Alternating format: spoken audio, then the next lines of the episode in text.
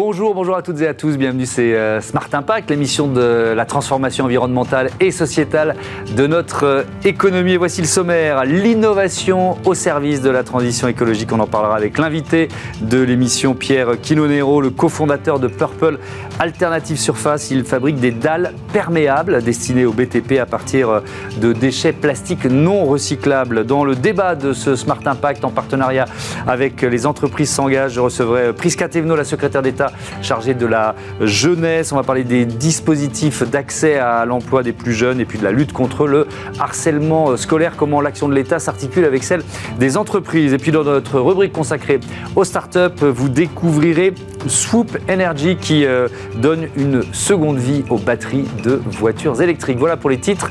C'est parti, 30 minutes de Smart Impact.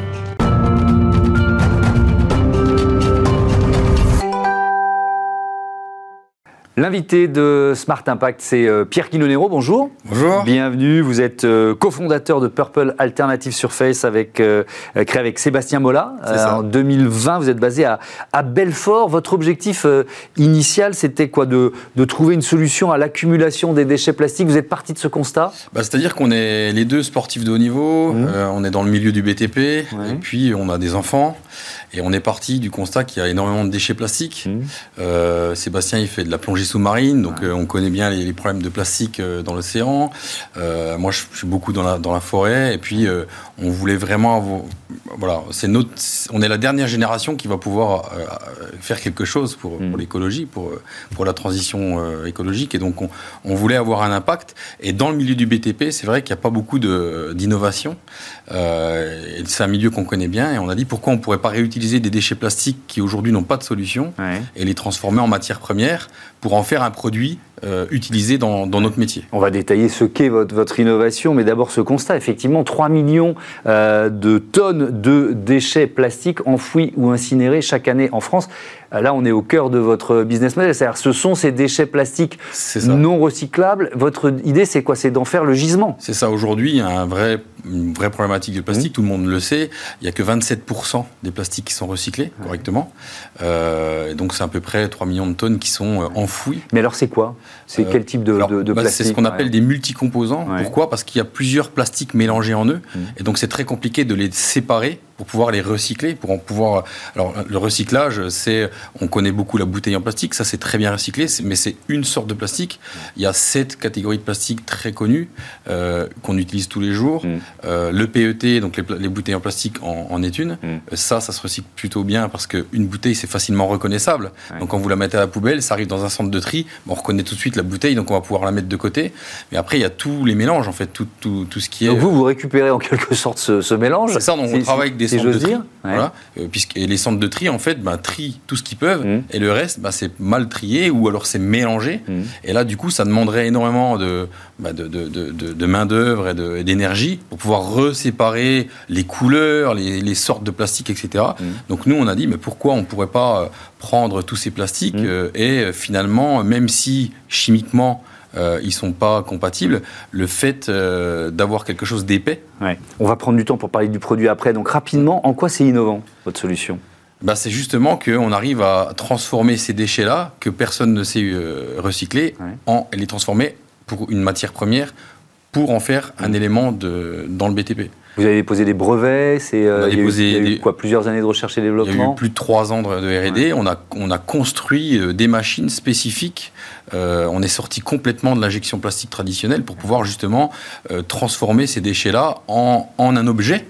Euh, et c'est aussi l'objet lui-même, c'est-à-dire la dalle, ouais. qui est très épaisse, qui fait qu'on arrive à recycler ces plastiques. C'est-à-dire que si on avait voulu faire euh, quelque chose, de, un tableau de bord de voiture, mmh. ou quelque chose de, de, très fin, qui demande une, une, euh, d'être propre, d'être sans rayures, mmh. ça aurait été très compliqué. Nous, aujourd'hui, finalement, on fait un élément de voirie. Oui, c'est ça, ce sont des dalles, donc épaisses, perméables. Ça, c'est très important. Voilà. Donc, on voulait, nous, en tout cas, un élément de voirie perméable, parce mmh. que c'était une demande qu'on avait dans notre métier. Aujourd'hui, la perméabilité des sols, remplir les nappes phréatiques, laisser ouais. passer l'eau, ouais. c'était euh, un petit peu le, le, le, sujet du moment. Euh, et donc, euh, on a beaucoup de produits qui existent, mais en béton, euh, ou des pavés, euh, ou alors des éléments euh, allemands Il y avait beaucoup de choses.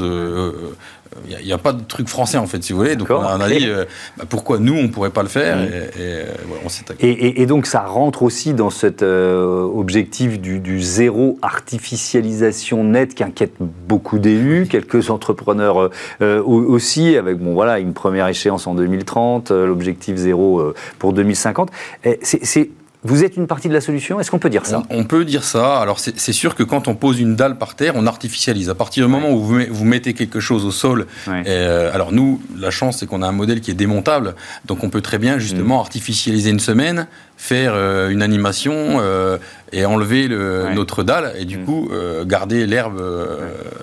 mais, mais on, serait quand même, enfin, si une commune cherche à améliorer son bilan d'artificialisation, avec votre solution, c'est quand même de l'artificialisation, même si elle est perméable Déjà, les communes, maintenant, elles vont avoir l'obligation de perméabiliser les sols. C'est ça. Les parkings, les constructions, les nouveaux permis de construire à partir de janvier 2024, ils vont devoir faire euh, tout ce qui est voirie, VRD, mm. parking perméable. Donc nous, on est déjà, on apporte cette solution française, innovante, de pouvoir réaliser des parkings perméables et de répondre à la nouvelle réglementation d'urbanisme des, permis de construire. Mm. Pour la loi ZAN, c'est un peu plus compliqué, c'est zéro artificialisation nette. C'est-à-dire que si on va vouloir construire, artificialiser, mm. il faudra euh, euh, rendre des sols perméables ailleurs pour pouvoir rendre des sols perméables qui étaient perméables. Donc nous, on va être cette solution-là. C'est-à-dire que oui, on va artificialiser, par contre, on va pouvoir donner de la surface à artificialiser à une mm. commune parce que justement, elles ont permis à une autre euh, parcelle de devenir perméable. D'accord, de devenir de, de, redevenir perméable de redevenir grâce à votre euh, solution. Euh, qui sont vos clients aujourd'hui? Bah, vous l'avez dit, hein, les communes. nous, aujourd'hui, on, vend en B2B, donc c'est-à-dire, on n'est que pour les professionnels, on ne vend pas aux particuliers, et c'est public-privé. Donc ça va être, aujourd'hui, on a le groupe Poulaillon, qui est une chaîne de boulangerie, qui a décidé d'avoir un impact sur, bah, sur l'environnement, de faire ses parkings perméables, responsables, avec des déchets plastiques, mhm. puisque eux également font des déchets plastiques. Donc euh, il y a beaucoup d'entreprises où on récupère leurs déchets pour faire leur parking. Mhm. C'est ça qui est sympa. Et puis ben, des collectivités publiques, hein, euh, marché public, euh, refaire le, parking d'une école. On a fait le parking d'école à Giromanie à côté de Belfort. Mhm. On a fait le parking d'un stade de, foot. J'ai lu que vous aviez signé un, partenariat, un accord de partenariat avec, euh, avec Cola, la filiale du, euh, du groupe Bouygues. En quoi, en quoi il consiste? Bah, C'est notre grande fierté 2023, parce mmh. qu'on euh, a réussi à, à, obtenir un, contrat avec un grand groupe du BTP. Mmh. Donc on est très fiers de ça, le groupe Colas, qui est un mmh. des leaders français du, BTP. Bah, ils ont besoin également d'avoir des solutions perméables, françaises, innovantes, avec un impact environnemental euh, très faible. Et euh, nous, au contraire, on décarbone. C'est-à-dire que grâce à notre solution, on va pouvoir gagner du carbone. Et ça, c'est très important. Aujourd'hui, avec le, euh, vous savez que la France va devoir diviser par deux ses émissions carbone. Donc nous, on va être une solution pour un chantier ou pour une collectivité de pouvoir faire une économie de carbone. Une place de parking avec notre dalle, c'est une tonne de CO2 économisée. Pourquoi? Parce qu'on a récupéré des, des plastiques qui jusqu'à présent étaient incinérés ou enfouis. Quoi. si vous prenez la moyenne française de l'incinération et de l'enfouissement, ça rejette du CO2. Bien sûr. Quand vous, vous brûlez des déchets, mm. ça rejette énormément de CO2. Mm. Donc nous, on va éviter justement à ces déchets d'être incinérés, donc de rejeter du CO2. Donc une place, une tonne, donc mm. c'est assez, assez... Quels sont les avantages pour le secteur du BTP Je reste sur ce secteur. Euh, entre, si on compare votre solution à ce qu'ils font habituellement, euh, au-delà du bilan carbone. Bah, le bilan carbone, c'est déjà une grosse, Bien sûr, une grosse solution pour eux parce mm. qu'ils vont devoir aujourd'hui. Euh, la modularité, peut-être, le fait que ce soit déplaçable C'est facilement démontable. Ça se pose très simplement. Mm. Ça pèse que 5 kilos. Donc euh, ça va très vite. Donc nous sur un chantier, c'est comme ça que Colas nous a connus d'ailleurs, hein, sur un chantier que nous on faisait, c'est Colas qui posait ou une école. Euh, en fait, ils avaient prévu 4 jours de pause et en fait à la fin de la journée, ils avaient fini. Donc ils ont dit, bah, on a gagné trois jours. Voilà, donc c'est un impact financier pour eux. C'est un gain de temps, euh, d'argent, euh, moins d'équipe. Donc voilà, ça, c'est aussi tout ça mm. qui leur apporte. Et puis, euh, je pense qu'ils ils, sont surtout intéressés par l'impact environnemental. Hein. C'est assez important, je pense. Votre solution a reçu le label Solar Impulse, qui, qui, peut ouvrir quand même des marchés internationaux, ou en tout cas donne une, une notoriété internationale. La prochaine étape, c'est quoi? La, la, production industrielle? Vous en êtes où là, rendu compte que euh, transformer des déchets plastiques, nous, il fallait qu'on les transporte. On transportait les déchets d'un centre de tri, on les amenait dans, dans notre usine où on, où on, transforme ces déchets en dalles. Et en fait, les plastiques, c'est léger. Donc on a dit pourquoi, finalement, on n'arriverait pas à transporter notre usine, parce qu'en fait, c'est qu'une machine mmh. qu'on a développée, et que cette machine, on la mettrait au pied des déchets. Donc en fait, on ah, plutôt que de faire des, des gigafactories, vous allez en faire des petites. Voilà, nous au lieu de faire une gigafactory, on veut faire des centaines de petites factories, des mini-factories. Mmh, euh, et il y aura encore un plus grand impact sur l'environnement puisque euh, on va consommer énormément de moins de CO2. On va arrêter de, de transporter des déchets légers faire des kilomètres pour euh, les transformer, on va amener l'outil de transformation en dalle sur place.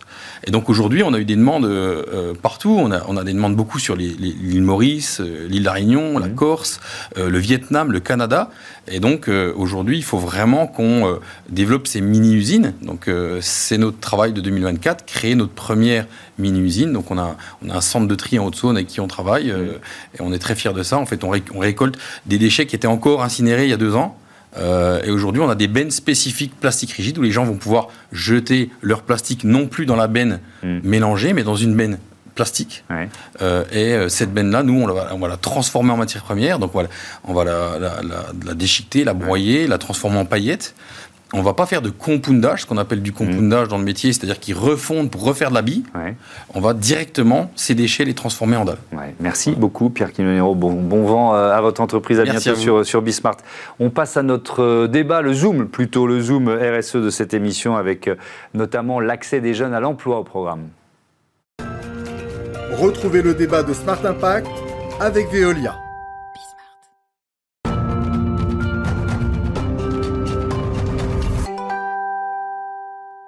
Bismart, partenaire euh, des entreprises, s'engage la communauté française des entreprises engagées pour une société inclusive et un monde euh, durable. Chaque mois dans Smart Impact, on, détaille les actions menées sur le terrain. Et aujourd'hui, j'ai le plaisir d'accueillir Prisca Thévenot. Bonjour. Bonjour. Bienvenue. Vous êtes euh, la secrétaire d'État chargée de la jeunesse et du service national universel. Les entreprises s'engagent. C'est une initiative lancée par le président de la République. C'était en 2018.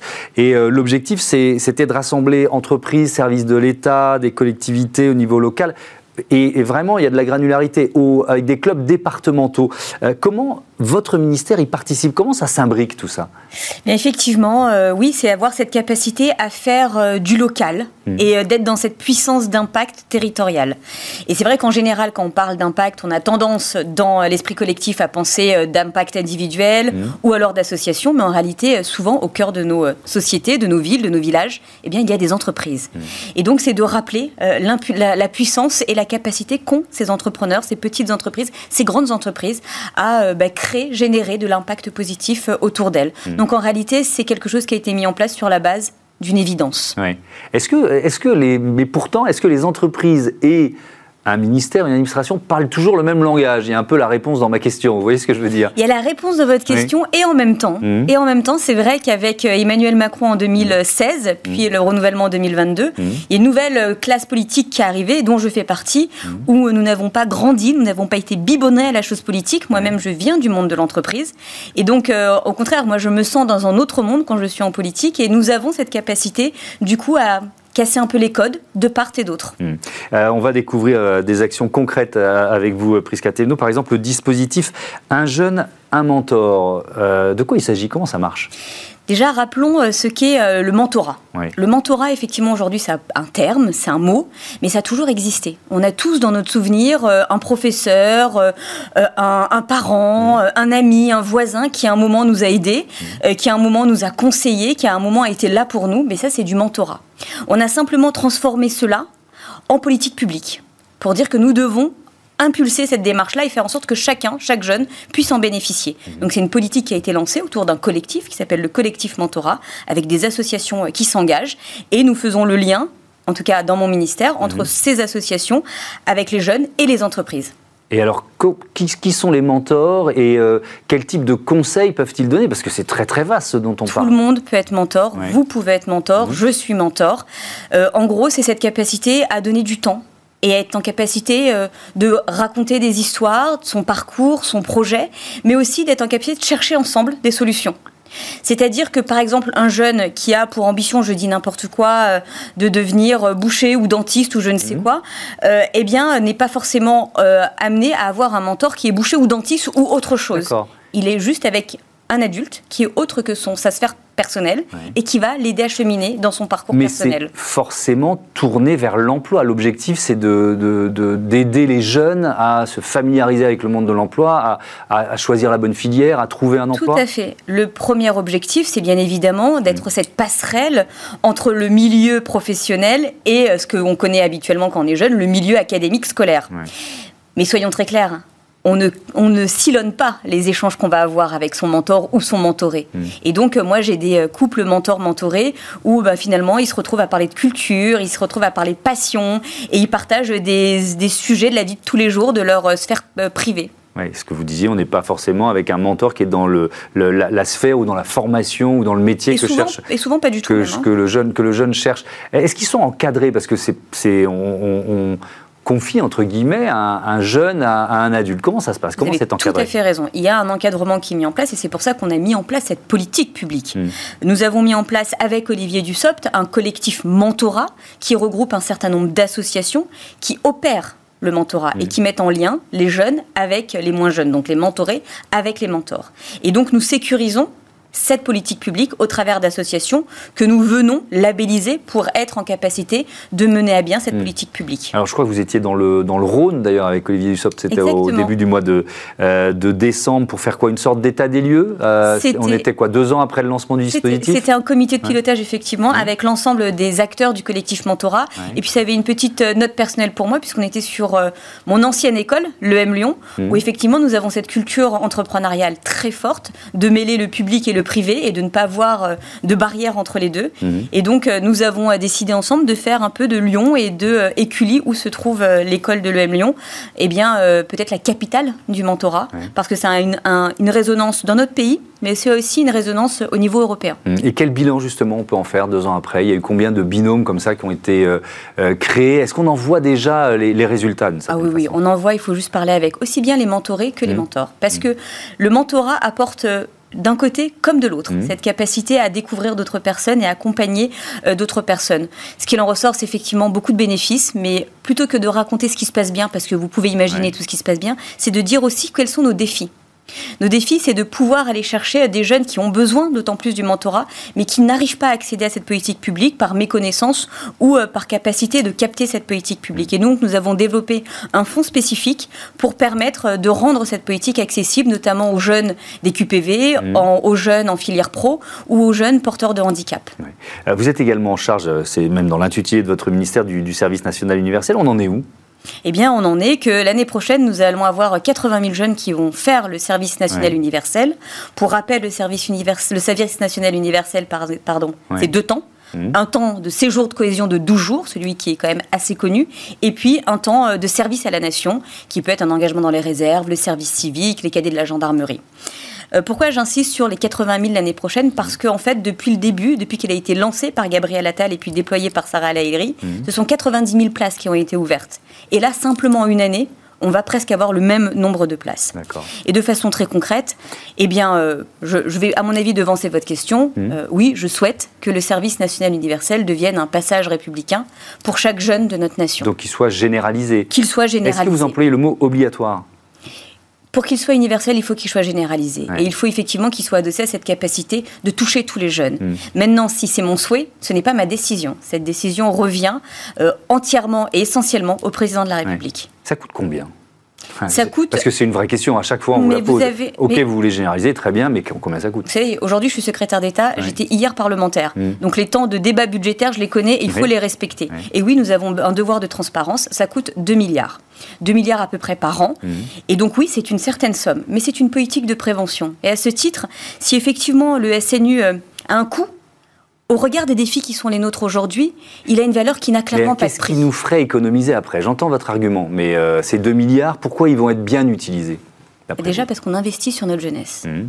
un moment, il est important de rappeler notre cap. Et en tant que nation, nous devons avoir un cap qui va au-delà même d'un mandat d'une personne. Mmh. Et donc oui, nous devons être capables de dire qu'aujourd'hui, nous avons peut-être des fractures dans notre pays qui nous empêchent par moments de regarder dans la même direction, de nous rappeler que nous devons être unis et solidaires, malgré des nuances, dans, euh, sous le même drapeau. Et donc, euh, soit on prend euh, le sujet au sérieux et on investit, on ne dépense pas, on investit, soit on considère qu'on met des pansements sur des jambes de bois, mhm. et puis dans cinq ans, on se reposera encore les mêmes questions de comment faire nation au regard des défis qui sont les nôtres. c'est un enjeu majeur, le sentiment d'appartenance effectivement à la nation. Est-ce que ça se raccorde aussi à l'enjeu dont on parlait au début de cette interview, c'est-à-dire l'enjeu de l'emploi? Est-ce qu'il y a des, jeunes qui, d'une certaine façon, grâce au SNU, se, voilà, prennent confiance, euh, changent d'orientation, osent se lancer? Ça participe de l'émancipation des jeunes, puisque ça arrive autour de la classe de seconde. Donc on est vraiment dans cette On est un peu tôt quand même pour le. on est un peu tôt, mais ça participe aussi de cette capacité à sortir de ses précarés, sortir mm. de ses habitudes, aller parler à des jeunes auxquels on n'aurait jamais parlé autrement, et puis aller découvrir d'autres territoires. Donc ça participe de cette ouverture d'esprit qui est nécessaire, un peu cet esprit de compagnonnage qui, euh, soyons très clairs, n'a que des aspects positifs. Mm. Alors vous parliez de, de, l'engagement, de l'engagement civique de, des jeunes, ça rejoint un thème ultra important qui est la lutte contre le harcèlement scolaire. Vous avez mis euh, en place des missions de, de services civiques dédiés euh, à ça. Dans quel collège et, qui y participe qui sont, qui sont ceux qui encadrent d'une certaine façon Tout à fait. Effectivement, il a été rappelé par euh, Gabriel Attal, ministre de l'Éducation nationale et de la mmh. jeunesse, que nous faisons du euh, harcèlement et du cyberharcèlement une priorité. Mmh. Parce qu'effectivement, si on n'est pas heureux à l'école, on n'apprend pas bien. Et donc, euh, nous avons mis un certain nombre de dispositifs en place. Et effectivement, moi, j'ai la politique publique du service civique, qui est un engagement euh, de 6 à 12 mois euh, pour un jeune.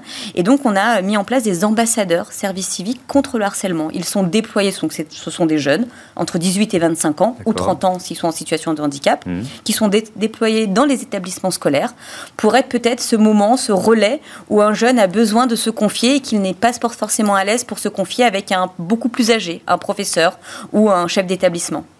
Est-ce que ça marche? Ça marche très bien. Oui. Ça, ça, a été mis en place il y a combien de temps? Ça a été mis en place il y a deux mois maintenant. D'accord. Vous avez déjà des retours? On a déjà des retours et j'ai été lancée effectivement auprès euh, euh, d'un établissement scolaire au Mans, euh, les premiers ambassadeurs de services civiques luttent contre le harcèlement et nous voyons en fait c'est les jeunes qui le disent le mieux c'est qu'ils euh, se sentent plus à l'aise pour aller parler à quelqu'un qui sont plus proches d'eux en termes d'âge, mais mhm. qui ne sont pas non plus euh, des jeunes de leur établissement scolaire. Ouais. Euh, on enregistre cette interview, on est en pleine semaine de rumeurs de remaniement. C'est dur d'être ministre dans un climat comme celui-là?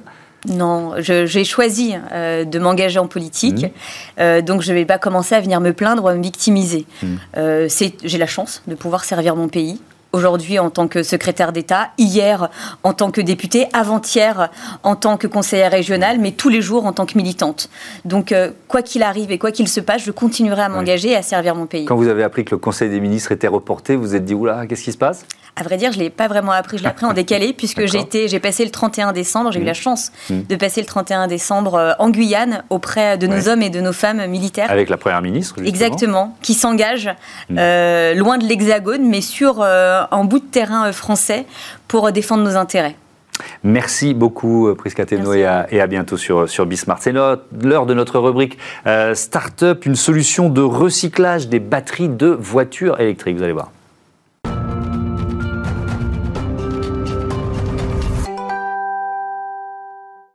Smart Ideas avec euh, Yann Cousin, bonjour. Bienvenue, vous êtes le président de Swoop Energy, créé il y a deux ans avec euh, Alexis Clays. Euh, c'était quoi l'idée de départ, le déclic? Alors le déclic, c'est un voyage en Australie que j'ai fait en 2019 avec un ami. En fait, on s'est retrouvé pris dans les feux de forêt qui embrasaient la moitié est du pays à l'époque. Et on s'est retrouvé en fait dans une situation où le réseau électrique était endommagé. On n'avait plus d'accès à l'électricité. On était obligé de faire fonctionner des, groupes électrogènes thermiques, donc à essence ou à diesel. Et on a trouvé ça un peu paradoxal. Hein. Euh, l'idée de continuer à émettre du CO2 alors qu'on est justement face à, une, situation climatique qui a été engendrée justement par les émissions. Et du coup, l'idée, c'était de trouver voilà, une, une, alternative écologique à ce produit. Et en fait, en rentrant en France, en me renseignant un peu dans, sur ce qui se faisait sur la nouvelle mobilité, les, mmh.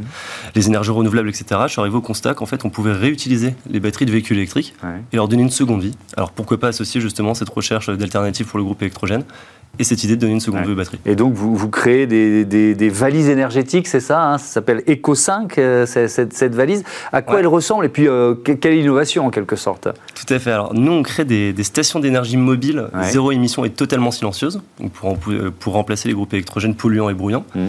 En fait, ces valises d'énergie, elles, elles intègrent une batterie. La différence avec nos concurrents, c'est que c'est pas une batterie neuve, c'est une batterie de seconde vie qui provient de l'automobile. Et du coup, en fait, l'idée, c'est de pouvoir avoir un produit qui associe haute performance parce qu'on a une batterie qui provient de l'automobile, mais aussi très faible bilan carbone parce qu'on a une batterie qui, elle, est issue du réemploi. Donc l'idée, voilà, c'est pouvoir combiner un peu ces deux mondes-là. Et, euh, Il y a une seule batterie par valise, ça suffit euh, à alimenter en quelque sorte un groupe électrogène? Ouais, alors pour expliquer un peu comment ça se passe, en mmh. fait, sous le véhicule électrique, vous avez ce qu'on appelle un battery pack. Ce battery pack est divisé en plusieurs modules. En fait, nous, on récupère un module qu'on intègre dans une solution. Donc euh, une valise égale un module. Et ce module, il fait 6 kWh de capacité. Donc par exemple, vous pouvez consommer 1000 watts pendant 6 heures et il délivre une puissance de 5 kW. Donc vous avez l'opportunité de faire marcher beaucoup d'équipements électriques mmh. dans plein de secteurs d'activité différents, BTP, audiovisuel, événementiel, etc. Mmh. Elle est forcément ultra, ultra solide, cette valise, j'imagine. Quel type de, de, matériaux? Et puis surtout, quels usages? Donc groupe électrogène, vous avez déjà des, des, clients, vous avez déjà prouvé l'efficacité de, de, ces bases énergétiques? Oui, tout à fait. Alors... Euh, au niveau de, ce à quoi ça ressemble, c'est une petite valise qui fait un peu moins d'un mètre de haut. Mmh. C'est sur roue, on peut la déplacer facilement seul. Euh, au niveau de l'utilisation, en fait, c'est très simple. Hein. Vous avez une batterie à l'intérieur. Vous pouvez la recharger soit sur secteur, soit en branchant des panneaux photovoltaïques directement dessus. Et une fois que la batterie est chargée, vous branchez vos équipements dessus. Euh, on a déjà testé avec euh, différents secteurs d'activité. On a une large palette de secteurs d'activité potentiels qu'on cible. Hein. Mmh. C'est BTP, audiovisuel, événementiel, mais aussi tout ce qui est collectivité, service public, ou encore ce qu'on appelle les situations de crise, quand on a justement le, réseau électrique qui est endommagé justement pour revenir un peu à l'histoire de tout à l'heure, où là on va viser tout ce qui est ONG euh, et euh, tout ce qui est organisme de, secours, etc. D'accord. Euh, et, donc vous en êtes à quelle phase Il y a une levée de fonds, je crois, qui est, prévue cette année, c'est ça? Alors tout à fait. on commence donc l'industrialisation de ce premier produit au, mmh. au, printemps 2024, donc aux alentours du mois de mars donc euh, début de sa commercialisation vers le mois d'avril. Euh, et on a une levée de fonds qui est prévue euh, pour le deuxième semestre de 2024. Mmh. Avec des, partenaires qui seront notamment des partenaires locaux. Vous êtes basé dans les Hauts-de-France, c'est ça? Tout à fait, on est basé dans les Hauts-de-France. On avait en fait comme conviction de, pouvoir produire localement en plus de la conception. Donc on, sait, on, a créé un partenariat avec un industriel local et pour pouvoir justement bah, produire en volume dès l'amorçage de l'activité et pouvoir bah, voilà, aussi profiter de l'expertise de cet industriel. Et aussi, euh, c'est intéressant de le faire parce que dans notre écosystème local, finalement, en fait, euh, les Hauts-de-France, c'est vraiment une région qui bouge beaucoup au niveau des batteries.